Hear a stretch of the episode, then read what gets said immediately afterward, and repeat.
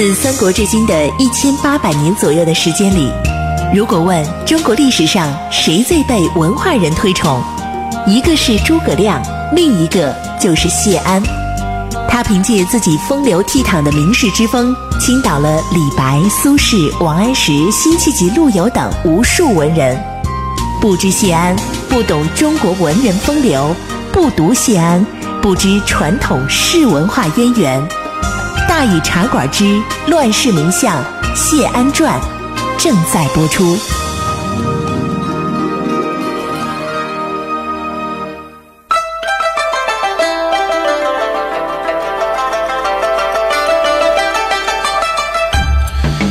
安时风流无奈何，欲将赤骥换青鹅。不辞便送东山去，临老何人与唱歌？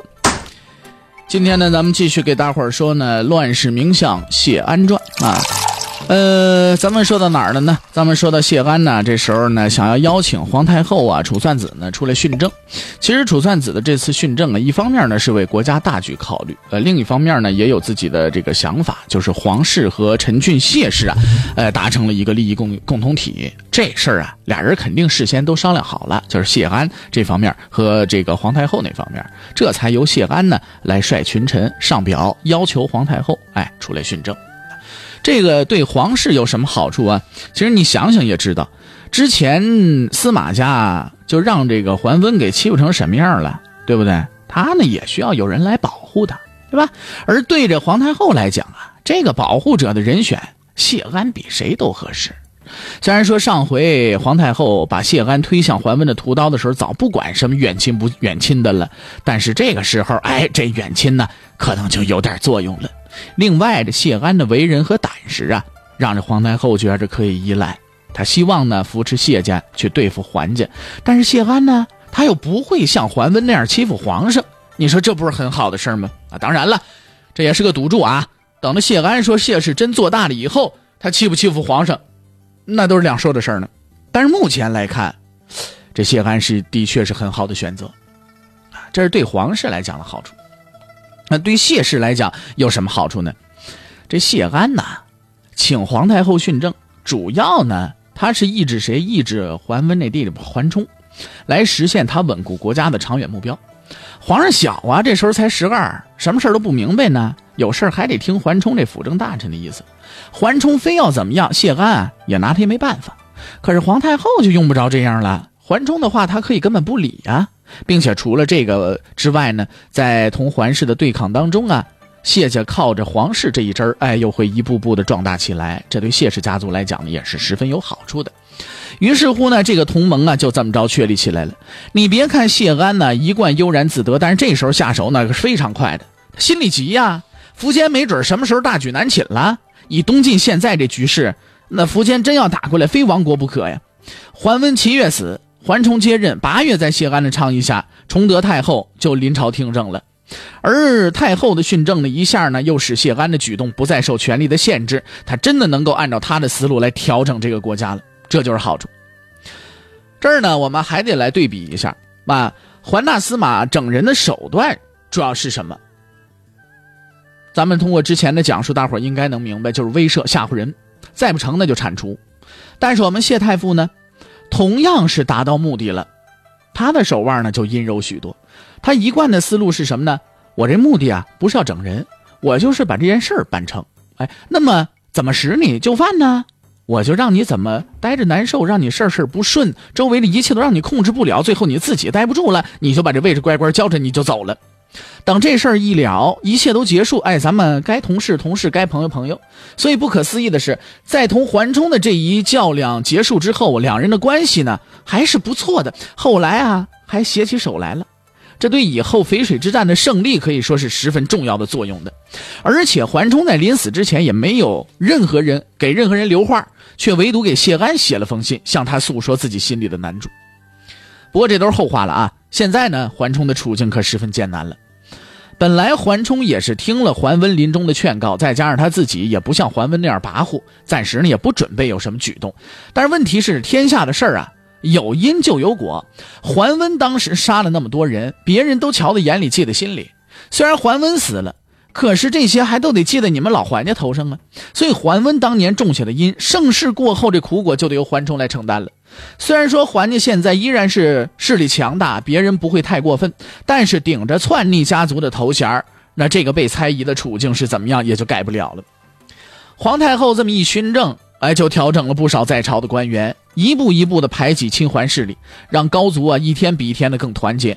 桓冲心里这不舒服啊，他知道这都是谢安的主意，也知道他这么干就是冲自己来的，这下呢心里更没底了。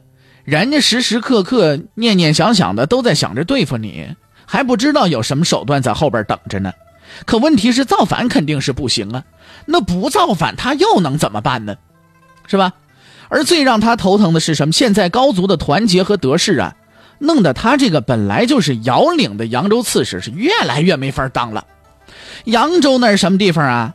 京师重镇呐，而且会稽、三吴那一带的万顷良田，几乎就是这国家的经济命脉。哎，这里还山清水秀，好几个郡都是司马家黄姓王的这个呃封国。高族的逍遥名士们也喜欢这儿，都跑来什么当太守了，当内史了。这帮子王公大人们，原本就看不上老桓家，现在倒好了，看桓家势力不如以往了，朝里又都是他们的人，好赖，更加嚣张了，根本不把这顶头上司放在眼里。桓冲呢，心里边生气，可是呢，一点办法也没有。当年桓温怎么治他们的嘞？哎，不听话，好，那就逮着你的毛病就上表，威胁司马懿就范。不少人都是这么被处置的，就连王彪之都没躲过去。但是现在呢，你这招就不行了，你威胁得了谢安吗？你不行啊！而且虽然这事儿啊，是不是谢安怂恿不好说，但是谢安无疑是在给他们撑腰的。桓冲啊，心想得了，除了叹气以外，我也没别的办法了。哎，这个本来就像鸡肋一样的扬州啊，这是一天比一天更烫手了。最后呢？就像咱们刚才说的，谢安让他这事儿啊，终于自己是待不下去了。于是乎呢，这桓冲啊，自己就把扬州让出来了。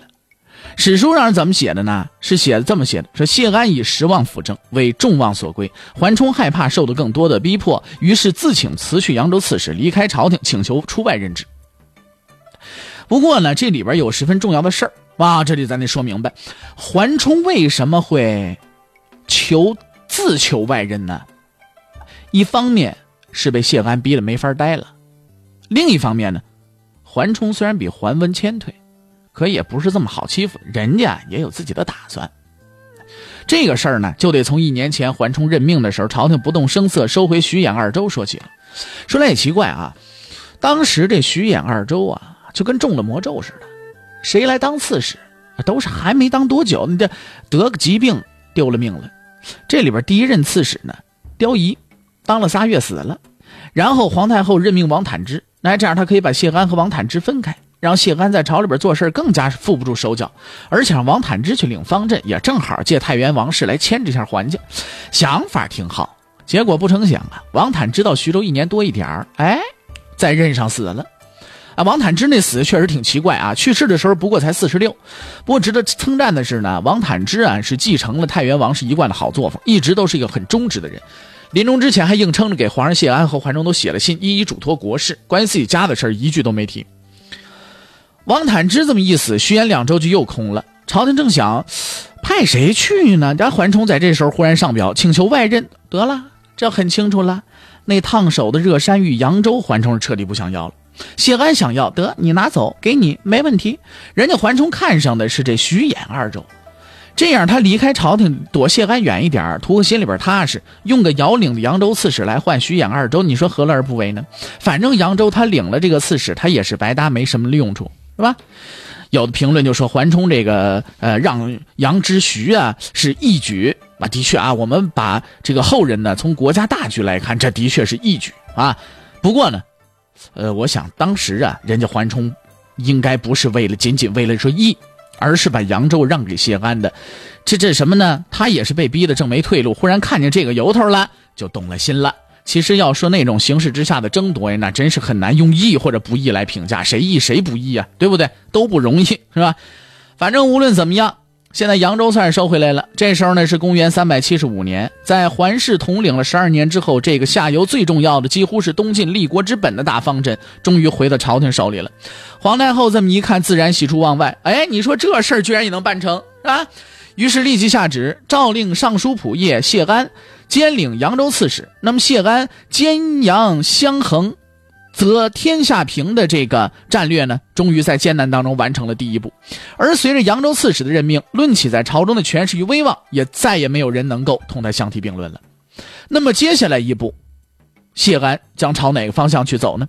他将动哪步棋呢？今天咱们不说了，关注时间，马上是半点广告，广告之后是大禹茶馆之话说唐朝，广告之后，咱们再见。